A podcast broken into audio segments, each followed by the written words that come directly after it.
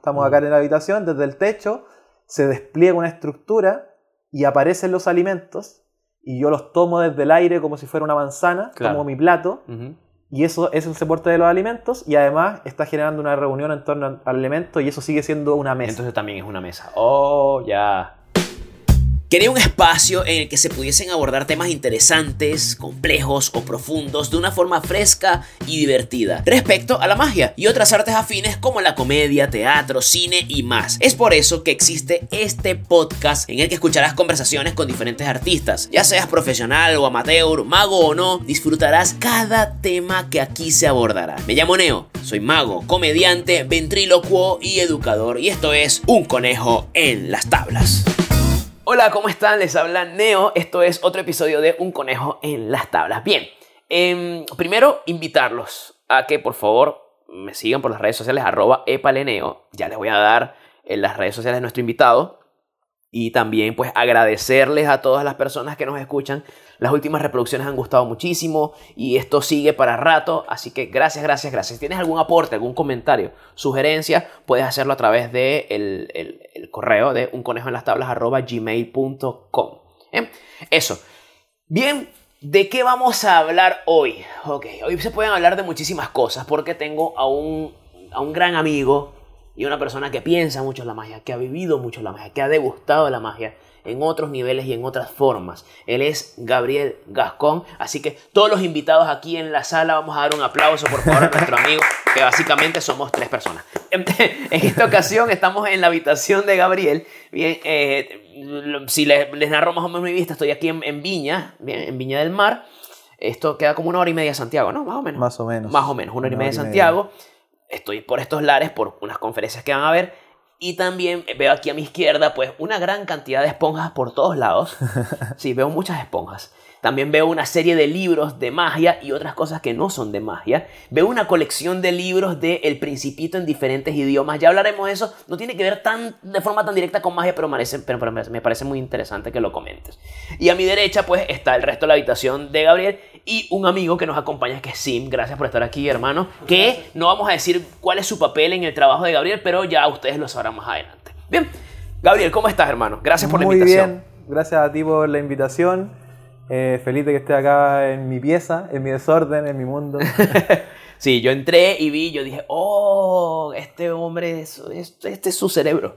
Me se- me sentí como cuando fui a la habitación de Enzo, ¿eh? como que este es el cerebro de- de- del artista. Y Sí, de hecho, ahora están vacías las pizarras, pero hay dos pizarras que cubren dos, dos eh, partes de mi. dos murallas completas Claro. de, mi, de mi pieza, así que como el espacio más, más creativo para tirar líneas. Usas mucho ahí. las pizarras, obviamente, porque tienes, forraste dos paredes. Sí, dos paredes para las pizarras, muchísimo, muchísimo para pensar, para crear. eh, ya partiendo de, de lleno con, con las temáticas, yo soy diseñador industrial. Ya. eh, estoy titulado hace poquito, me Claro. titulé recién en enero dentro de todo este estallido social, estaba ahí. El mejor momento mi- para titular. sí, haciendo mi, sacando mi tesis adelante que tiene que ver con magia también. Eh, entonces pienso mucho la magia en cuanto a formas, trato de, de siempre estar bosquejando y diseñando magia, que creo que el diseño y la magia están íntimamente relacionados. Claro. Eh, ya desde el diseño yo miraba la magia y decía, esto lo que hacemos los magos constantemente es un proceso de diseño. Hay una idea, hay una problemática de diseño que se llama, Ujú. eh, y yo intento solucionarla y empiezo a diseñar, a probar, a hacer maquetas, a hacer prototipos, Bien. y finalmente llego a esa respuesta y genero un nuevo juego de magia o una nueva rutina. un Yo quisiera dejar muy de algo, diseño. algo súper claro, eh, porque, a ver, muchos, mu- muchos de las personas que nos escuchan, Gabriel ya ha dado conferencias de su trabajo en diferentes países. Entonces, antes de que se hagan expectativas, vamos a grabar dos capítulos. Lo voy a- quiero dejar súper claro. Uno, obviamente, del tema por el que quizás eres más conocido, ¿bien? Que es esponjas. La magia con eso. La La magia esponjimagia. con- Esponjimagia. Ese no va a ser el de hoy. el de hoy va a ser de otro que es acerca de lo que... Y que me parece súper interesante. Porque es un tema que yo creo que está un poco abandonado en la magia moderna. Que es el, trato de, el trabajo con autómatas, que es de lo que trató tu tesis. ¿Cómo se llama tu tesis? La tesis de diseño se llama Magiómata, eh, que son unos módulos eh, de autoasombro.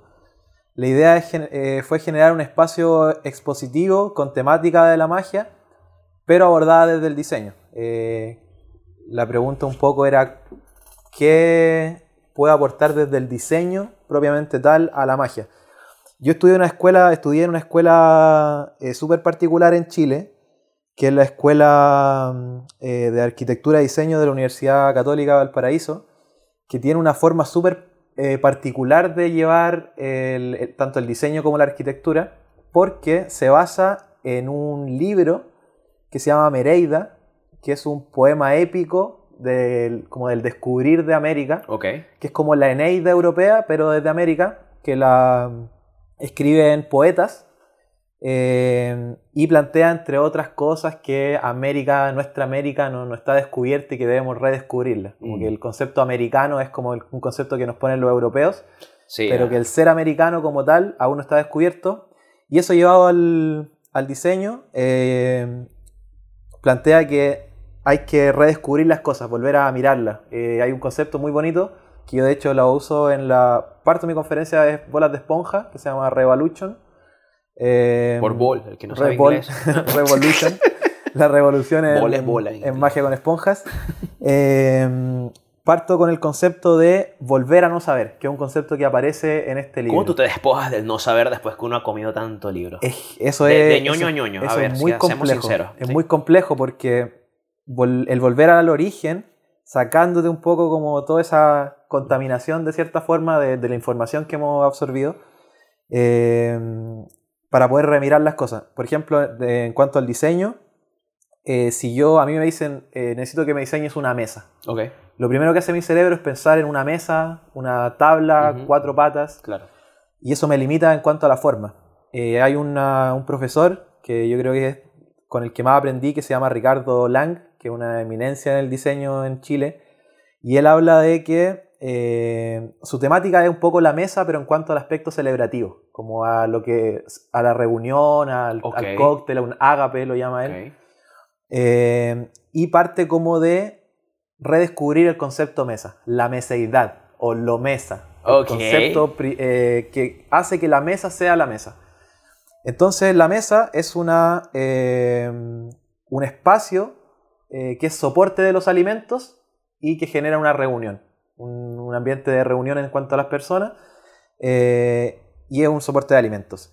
Base ese- eh, en cuanto a ese concepto, ahora la mesa puede ser cualquier cosa. Por ejemplo, imagina desde el techo, estamos acá en la habitación, desde el techo se despliega una estructura y aparecen los alimentos y yo los tomo desde el aire como si fuera una manzana, Claro. tomo mi plato y eso es el soporte de los alimentos y además está generando una reunión en torno al al alimento y eso sigue siendo una mesa. Entonces también es una mesa. Oh, ya. Y eso te, puf, te, Te rompe la, la cabeza. cabeza. eh. Claro que sí. Ahora lo que, lo que yo conozco, de hecho hay una charla de Federico Sánchez que habla de que los objetos objetan realidades. Claro. Que para los magos es muy interesante porque nos rodeamos de objetos constantemente, eh, excepto Juan Esteban Varela, que lo vamos a nombrar también, que hace magia sin, sin Juan elementos. Esteban. En algún momento lo tendremos acá. es ya- Ese podcast va a estar buenísimo. Sí. Y un poco eh, los elementos en magia son súper interesantes. Yo en el estudio de mi tesis hice de hecho un estudio del patrimonio objetual que existe en la magia, que es súper interesante. Hay muchos objetos que hemos creado los magos que existen solo en el mundo de la magia. Debemos los magos luchar contra, contra el desconocimiento del público profano Claro. sobre el, el origen de estos objetos. O sea, es, es- es una, es algo que nos juega en contra el hecho de que sean objetos solamente creados por los magos para hacer magia. Claro, es que ah, bueno, en la magia hay objetos que se ven y objetos que no se ven. Eh, O pues- supongamos que son los que se ven. Sí, Claro, por ejemplo, que- no sé, un FP, por ejemplo, un objeto existe solo en el mundo de la magia y Claro. tiene una utilidad solo en el mundo de la magia. claro. La esponja también es uno de esos elementos que es curioso porque las cartas son del mundo cotidiano, las monedas, pero la bola de esponja como tal nace solo dentro del mundo de la magia. Y eso tiene connotaciones positivas y negativas. Una connotación negativa es que el espectador no conoce el objeto y no conoce su realidad física. Entonces Claro. yo lo tengo que presentar cada vez que lo uso. Sí. Eh, porque el mundo como de lo esponjoso es de, mm, no sé, un colchón o una, una esponja para lavar la losa, que son elementos cúbicos. Mm. Y el concepto bola es como un elemento más eh, más rígido, una bola de pool, una bola, una pelota de fútbol. Claro. Y este elemento, estos dos características, la forma y la materialidad, nacen en el mundo de la magia y generan este elemento que es súper curioso igual. Y la cosa buena es que algo que no es nada puede ser todo. Sí. Depende de nosotros la ficción que queramos crear y cómo vamos a presentar este elemento al- a nuestro público. Entonces, lo- los objetos en general a mí me llaman mucho la atención desde la magia y desde el diseño. Y nace entonces la oportunidad de hacer mi proyecto de título de lo que quiera y como quiera. Y lógicamente, de hecho, el profesor que tuve de, el profesor de título me dijo, si no haces tu proyecto de magia, entonces, chao, ándate de acá. Pero, pero me comentaste algo muy interesante. Estábamos fuera de la, estábamos hablando. Ustedes creen que estamos hablando ahorita por primera vez. Tenemos rato conversando, acabamos de comer. estamos- es muy sabroso conversar aquí. Eh, pero me comentabas algo muy interesante y es que tú siempre enfocaste tu trabajo en tu carrera desde la magia, pero no desde el diseño. O sea, para tu tesis como que te hicieron una exigencia particular. Me hablabas algo de eso.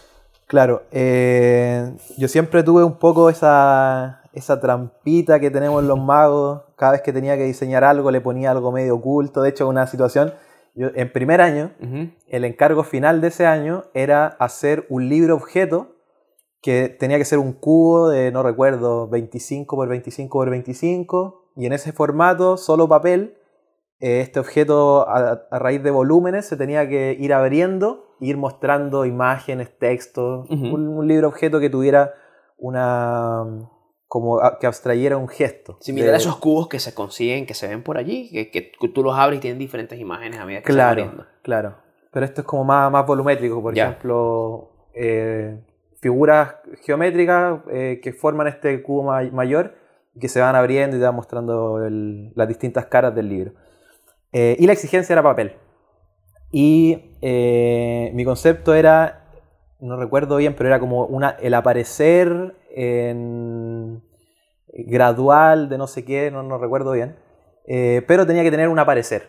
Una- entonces yo abría este cubo en dos mitades y desde el centro aparecía un cubo que se levantaba solo y al llegar a, a su altura máxima se desplegaba como en triángulos y aparecía un texto.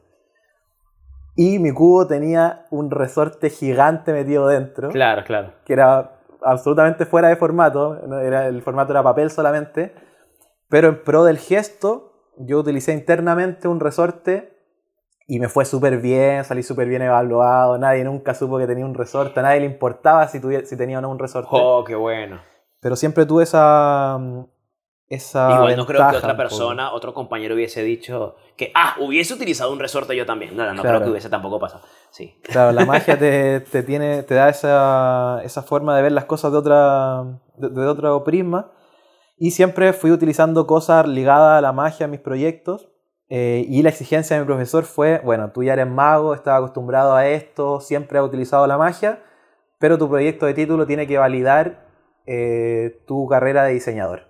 Entonces, si vas a utilizar la magia como temática, eh, yo, lo que yo te voy a evaluar es cómo el diseñador aporta la magia. Y eso fue súper complejo. Claro. Porque estaba ahí una dualidad y te tenía que separar mi yo diseñador de mi yo mago. Y mi yo mago, como lleva mucho más años en mí, eh, siempre estaba ahí intentando Una intervenir. batalla campal, sí.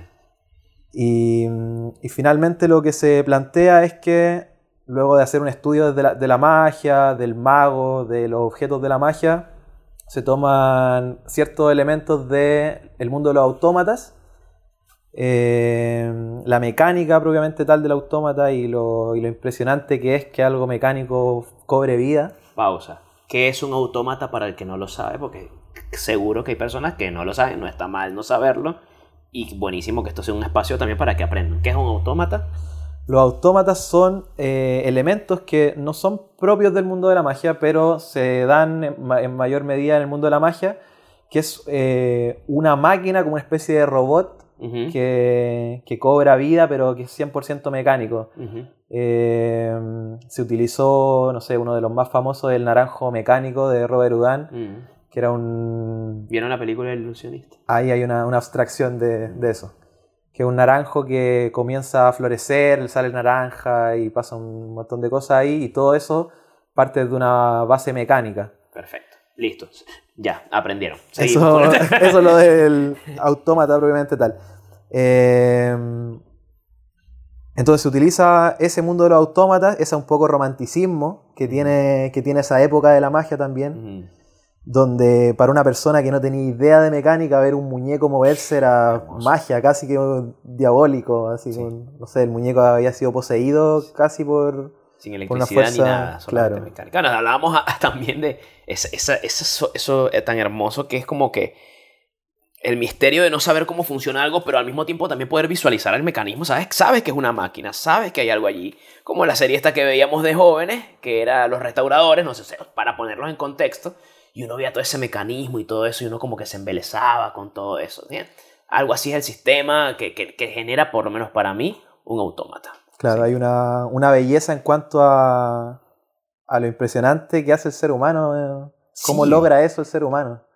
¿Cómo logra que una, que una máquina funcione y hay toda una, una mecánica detrás que es súper bonito de, de observar? Y mm, el otro concepto que, que tomo es que la magia es consecuencia directa del mago en el 99% de las veces Ok. y, y trato de descomponer cuáles son los elementos que hacen que el mago, que la magia sea consecuencia directa del mago. Y lo divido en primero dos grandes ramas, cu- que uno es la parte interpretativa que tenemos los magos, eh, que tiene que, que está ligado como a la- al ámbito actoral, eh, y la otra parte es del secreto. Y, eso hace que, como conocemos el secreto, no podemos ser eh, emisores y receptores de la magia, no, no nos podemos hacer magia nosotros mismos, Mm. eh, como un músico que toca y se escucha y, y- y se genera la música, sino que la- los magos no podemos ver nuestra propia magia, necesitamos de un otro. Entonces lo que intento como tesis es, ¿se puede, ¿puede una persona sin conocimientos de magia hacerse magia a sí misma? ¿Y cómo a través del diseño lo puedo lograr? Entonces tomo la parte interpretativa, puede ser en su esencia más básica una instrucción. Eh, yo te digo, mira, haz esto y tú lo interpretas. Y el secreto lo meto dentro de una máquina. Hago un autómata que conserve ese secreto y la persona manipula con una instrucción muy básica que hay solamente en uno de los que a mí más me gusta, que es el que tenemos acá atrás en la pieza. eh, una palanca, que, eso, que ya esté una palanca ya es una instrucción. Ya no, no claro. necesita decir tira, nada. Ahí está la palanca y instintivamente el ser humano va a mover esa palanca. Y eh, se genera la magia por sí sola, un autoasombro que es lo, lo que se intentaba generar. Para el que no lo sepa, a ver, ya quizás varios lo han visto por videos o por todo, pero igual se los trato de narrar de la forma más descriptiva posible. Es una caja de... ¿Cuánto tiene de alto, Gabriel, más o menos? Eh, Tenemos exactamente ya, te, ya, te decim- ya les decimos para que se hagan la idea. ¿sí? 60 Unos 60 por... por 45 Y de profundidad, 25 de profundidad. 25 Ese de profundidad. Es una caja, entonces está de madera, tiene una, una especie de, de vitrina, es un, un vidrio, y adentro hay dos cilindros rojos y por supuesto una palanca larga, como similar a esas, pero un poquito más larga, similar a esas de los, de los casinos, que tú bajas, subes y bajas. En ese accionar se mueven los dos cilindros que revelan un vaso y una botella. Si continúas el movimiento, los cilindros cierran, bajan, suben y se intercambian de lugar el vaso con la botella. Es muy mágico, es muy es, bastante choqueante, me imagino, para una persona que porque ella misma hace la magia y arriba dice una frase grabada, dice magiómata, módulo interactivo de autoasombro. Sí, hermoso, hermoso. Ahora sí. Continúa. Es que tengo que poner en contexto a la gente. sí, yo me pongo a hablar nomás y... No, pero está bien. Yo, mi trabajo es ir canalizando, Ir canalizando todo para que se entienda. Tú continúa, que tú todo lo que estás diciendo es brutal. Eh, entonces lo que se intenta hacer, el proyecto final terminó con tres, tres módulos, tres máquinas distintas, una con cada con una tipología distinta de juego de magia. Ah, esta, esta no es la única. No es la única. Hay Ya. otras dos más, eh, que una es un cubo Rubik que está desarmado Bien. y luego aparece armado. Y hay otro que es una caja vacía que luego aparece un objeto. Entonces, Bien. este sería el de las botellas, sería eh, transposición. El del Rubik sería una transformación o una resolución, que es como un parte de la misma transformación. Bien. Eh, y, el del- y el otro es aparición y, y desaparición. Y cada uno, de hecho este que es como el formato portátil, Ujú. que es el, el de la vaso con la botella, Y los otros son módulos más grandes que tienen una parte con texto y que hablan un poco de la tipología del efecto. Ya. Para que cualquier persona llegue, interactúe con estas máquinas y hay una breve descripción. Eh, eh, aparición y desaparición. Consiste en, eh, desde un espacio vacío aparece un objeto que no estaba. Mm. Eh, y es una exposición interactiva que la temática es la magia, pero hecha desde el diseño. Genial. Ahora me imagino que te estás rompiendo la cabeza. O sea, tú esto lo verás, sinceridad, esto lo verás en cinco años, a mí me parece hermosísimo. Pero tú lo verás en cinco años y tú dirás, esto, es que no, esto está muy básico. Ahora te, y me imagino que de aquí a cinco años crearás otras cosas, seguirás explorando y profundizando. ¿Hacia dónde va en este momento, solamente semanas, poco más, menos de dos meses después de haber expuesto esto? Eh, ¿Hacia dónde vas? ¿Dónde está tu curiosidad? ¿Qué, ¿Cuál es tu necesidad? ¿Es tu inquietud? ¿Qué es lo que no te deja dormir con respecto a esto? Hay muchas cosas que no te dejan dormir, que no nos dejan dormir a los artistas, pero en particular esto, ¿qué es lo que te mueve? Eh, bueno, yo creo que el estar ya terminar esto y que no sea como un proyecto de título me da absoluta libertad y yo creo que eso es lo, lo fundamental que yo ahora sí ya no tengo esa restricción de que tengo que hacerlo desde el diseño. Mm, Ahora a mí me gustaría, y que es lo que estoy trabajando ahora, es eh, aportarle todo lo que estaba privado en cuanto a la magia.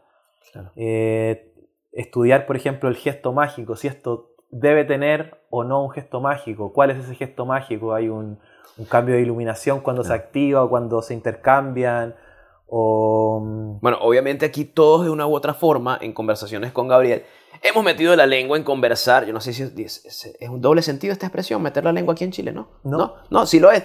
dice, Sim dice, sí, quizás, depende, de la- Depende la del contexto y depende de la mente. No, pero obviamente todos hemos aquí de una u otra forma conversado, sugerido cosas, ¿sí? Eh, y para el que no lo sabe, un gesto mágico es lo que se hace antes de que ocurra el truco, a muy grosso modo, ¿sí? Algo que sucede o que no sucede y que da pie a que suceda el, el- el- el- el- el- no sé si llamarlo truco, pues, ¿ves? em, que ocurra la magia. Bien. O sea, un chasquido, eso. El punto es que entonces ahora tú vas por ese camino y estabas hablando acerca de unas luces, de otras cositas más. Claro, quizás eh, hay un momento específico en el que ocurre la magia, es cuando se intercambia este vaso con esta, botella. Y hoy la palanca es, como lo que lo activa, pero no hay un, algo que esté en cuanto a la ficción generando ese, ese cambio. Hablábamos un tiempo con Juan Esteban de quizás eh, que hay un cambio de luz cuando pasa de. eh, se intercambian, pasa una luz de rojo a azul, o hay unas proyecciones quizás en los tubos eh, que cubren esta botella con este vaso. Mm. Hay una proyección de una botella y una proyección de un vaso, y esa proyección se transforma, y cuando se transforma la proyección eh, como una especie como de sombra, eh, ocurre en la realidad. Y lo otro que a mí me parece muy interesante, y que esto lo hablaba con Sonic, que es uno de mis grandes maestros en la magia, eh, que él tiene todo el tema de la ficción, de la narrativa, es un genio con, con la palabra, y me decía, a esto le falta un contexto narrativo, y me decía, quizá hay un, el texto que tiene que, que es explicativo de la tipología de la magia, debe ser eh, una ficción. Este elemento fue encontrado ah, en el año tanto, eh, perteneció a un mago que intentaba hacer una máquina para hacer eh, intercambiar dos objetos de lugar, y hay toda una narrativa ya desde la magia. Entonces tú vas caminando, te encuentras con esto, lees ese texto, oye, ¿qué será real? ¿Será qué interesante esto? Lo activas y la máquina efectivamente eh, está haciendo un cambio de lugar de ambos elementos. Yo creo que ese es como el, el paso ahora.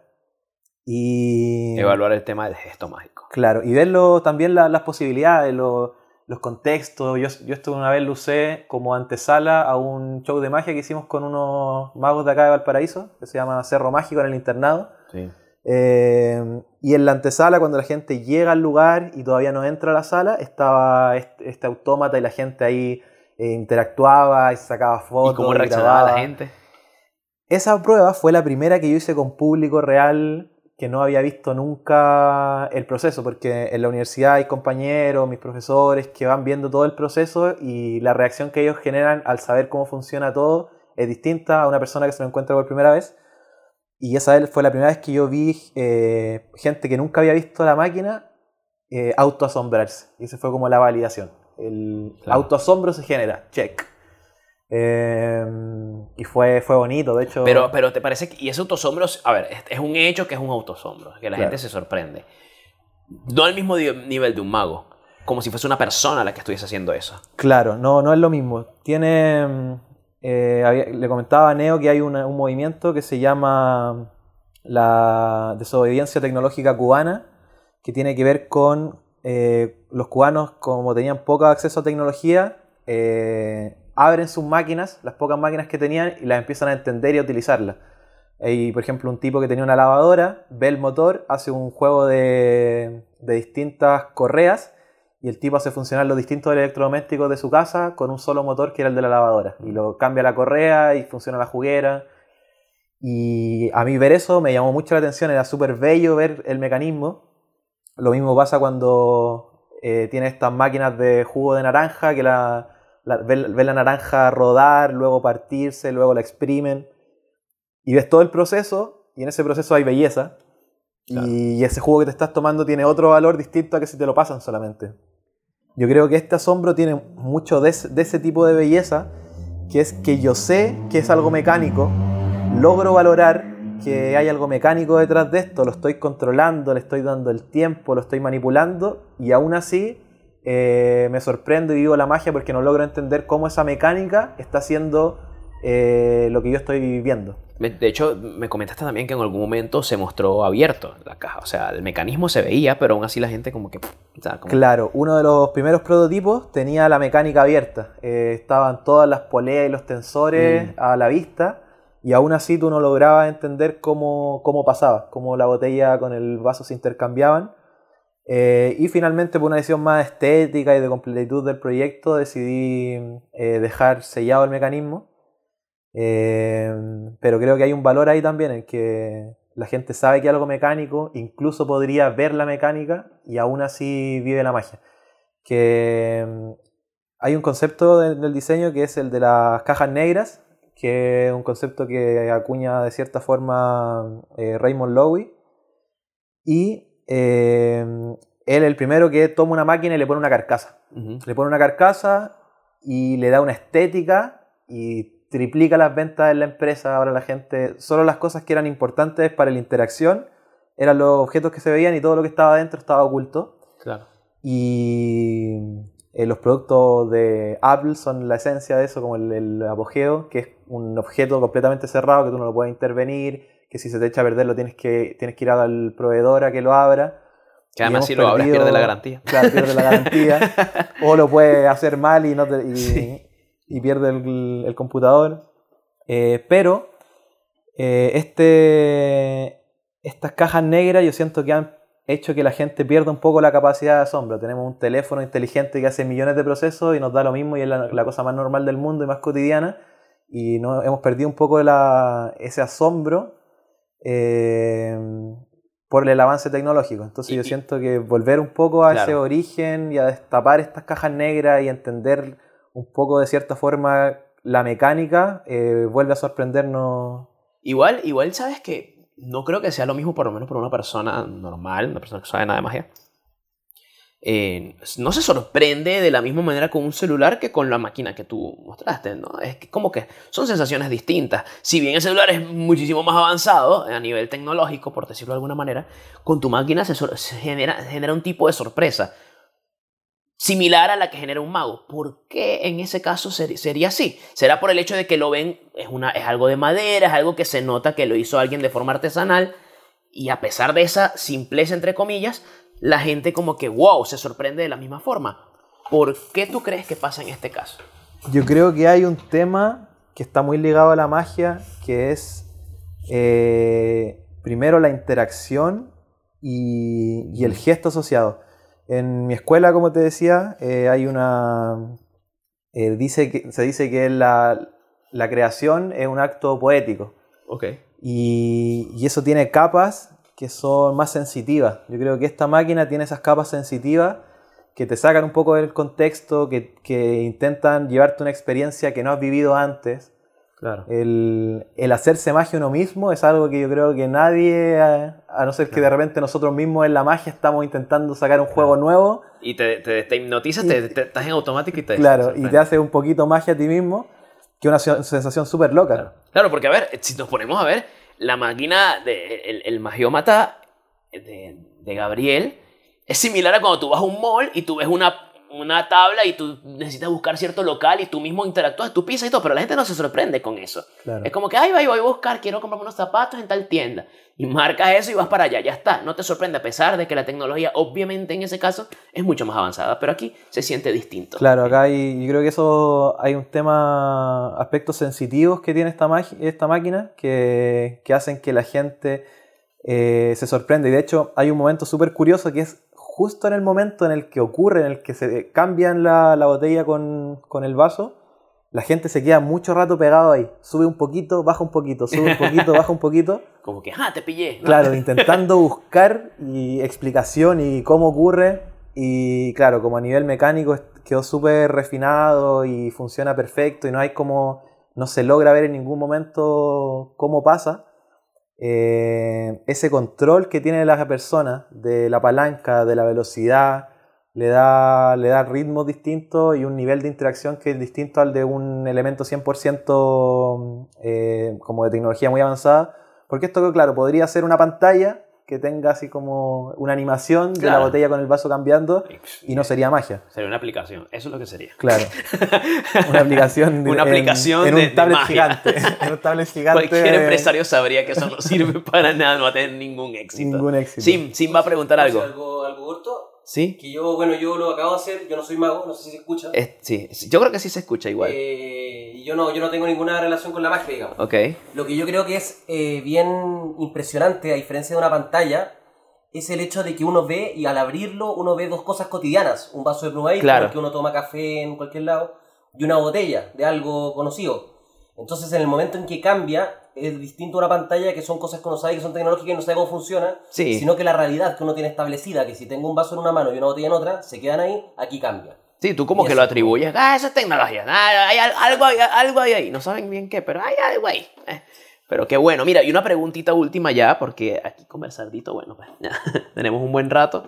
Eh, ¿Autómatas con forma humana? ¿Has pensado trabajar con esa parte o por el momento no quieres tocar eso? Porque recordemos que los autómatas eh, visualmente, se eh, en, en en la en- en- en conocimiento colectivo, como que se asocian a, eh, a, a monitos, a muñecos de madera, de cosas así, ¿ok? Sí, eh, me gustaría eh, experimentar con eso, pero creo que, que por ahora estoy más en el, en el seguir un poco en lo que estoy como en cuanto a las máquinas, pero, pero siento que hay una, una temática muy interesante en la forma humana, en un autómata con forma humana y que te haga magia, que, que hay de hecho, existen. Sí, claro. Eh, yo no sé si, si actualmente eh, hay gente que todavía esté trabajando en autómatas. La gran mayoría de los autómatas con forma humana son como eh, de hace muchísimo tiempo, son reliquias ya que están en museos. Pero, pero es súper interesante el tema de, de, de- de manejar ahí la, trabajar con la forma humana. Pero ahora en el corto plazo yo creo que voy a seguir trabajando con estos módulos de autoasombro que en general son cosas que son parte del mundo de la magia. Esta botella y vaso viene del mundo de la magia, toma un, un juego que es clásico en la magia eh, y le da una vuelta en cuanto a la automatización Bien. y que esa automatización sea eh, generada por una persona que no tiene ningún conocimiento de magia ni de nada. Esta persona llega a la exposición, se encuentra con estas máquinas, ve una palanca, la activa y se sorprende. ¿Hay algo que quieras decir ya para ir cerrando? ¿Algo sobre, sobre esto? ¿Un mensaje final que quisieras dar? Eh, bueno, igual ya hemos hablado bastante de artes temáticas. Yo siento que, que es importante la magia, eh, intentar, bueno, cuando hagamos también el podcast de, de Esponja, también hay, hay, hay hartas temáticas y todo un, un mundo que apunta un poco a lo mismo, que es eh, cómo lo que hacemos y este arte de la magia que es ancestral eh, sigue avanzando y sigue moviendo los límites. Eh, hay un concepto que me gusta mucho que siempre Juan Esteban lo, lo- lo pregunta, que es cuál es tu pregunta fundamental. Lo- lo que te hace avanzar, lo que te hace no dormir, lo que te hace mm, seguir, seguir avanzando en lo, en lo que estás haciendo. Y yo creo que esto tenía esa pregunta fundamental. ¿La magia puede existir sin la presencia del mago? Mm. ¿Puede una persona común y corriente hacerse magia a sí mismo? Eh, y ahí fue todo un viaje. Esa pequeña pregunta me abrió todo un viaje de investigación, de prototipado. Y llegamos a esto que, que me tiene súper contento, que yo creo que todavía no es un eh, objeto 100% terminado. Si bien ya se logra el autoasombro, le faltan todavía cosas desde elementos desde el mundo de la magia. Eh, y bueno, y con el tema de la esponja lo mismo, es hasta dónde podemos hacer avanzar esos límites de la magia y que tienen que ver mucho con el mundo interior de cada persona. A mí me tocó que me gustara el, el diseño industrial, el diseño de objetos, y desde esa vereda yo intento traer cosas eh, propias del mundo del diseño hacia la magia, como lo hago al, al contrario también. Desde cuando yo diseño siempre Claro. estoy trayendo elementos de la magia hacia el diseño. Eh, objetos que se mueven, que desaparecen, que hacen, que tienen fases expositivas, eh, tal cual como en la magia. Entonces es como tratar de traer las cosas de tu mundo interior y tratar de llevarla, no sé si directamente a tu espectáculo de magia, eh, porque por ejemplo yo no sé si aún veo uno de estos autómatas en mi espectáculo, que me parece interesante ver cómo ahora esta- estos objetos que hacen magia por sí solos eh, están presentes en un espectáculo de magia. Eh, pero siento que, que como estudio y como, como tratar de, de avanzar en esos límites de la magia, que yo siento que en general la magia está súper atrasada versus otras áreas en cuanto a la experimentación. Llevamos muchos años haciendo lo mismo y funciona y, y hay ciertas personas que se escapan a ratos, pero en el común de- del mundo de la magia eh, estamos todos más o menos haciendo lo mismo que se hacía antes y, y que no está mal para nada. Eh, pero también falta un poco que, que intentemos hacer avanzar esos límites propiamente eh, como, como lo, lo- lo cierro. Eh, tratar de poner todo esto de nuestro mundo interior, de las cosas que nos gustan, de nuestros intereses y ver cómo eso puede hacer eh, que los límites de la magia avancen, el, el espectro de la magia avance. Que se superen los límites quizás también. Simplemente que nos expandamos más. Gabriel, muchas gracias, de verdad. Estuvo súper buena la conversa. Estoy pensando seriamente en dividir esto en dos partes. Pero estuvo muy, muy bueno. ¿sí? Eh, gracias por todo. Este es uno de los capítulos que vamos a tener con Gabriel. Vamos después a hablar de esponjas, así que espérenlo. Gracias a todos por escuchar. Gabriel, tus redes sociales, por favor. Eh, ¿Dónde pueden ver tu trabajo? Ese tipo de cosas. Lo que más utilizo es Instagram, que es eh, arroba mago-gascón. Eh, y Facebook también utilizo, pero en menor medida. Lo que más actualmente estoy trabajando es en mi Instagram, que el, el Facebook igual es eh, Mago Gabriel Gascón. Y ahí pueden buscarme, ve, ahí yo siempre estoy subiendo cosas tanto de, de lo que hablamos ahora eh, y cositas de esponja y ideas locas que se van ahí viniendo a la cabeza y que vamos trabajando de a poco. Ya saben, a mí me pueden seguir arroba epaleneo. Sim, ¿tú tienes una, alguna red social? Sí, arroba simdecker. Arroba Simdecker. Z y con TK, Z y M D E C K E R. Exacto, eso. Suena como una. Sim Decker. Suena como el nombre científico del coronavirus. Mira. Que, Vale. que de hecho a, a Sim yo creo que lo vamos a, a nombrar en el podcast de, de Esponja porque ahí eh, Ahí una, vamos a sor- decir que una sorpresita que tenemos para el mundo de la magia que se viene buenísimo. Se viene entretenido, se viene entretenido. Se viene entretenido. Amigos, muchas gracias por escuchar. Nos escuchamos en otra ocasión. Chao. Chao a todos.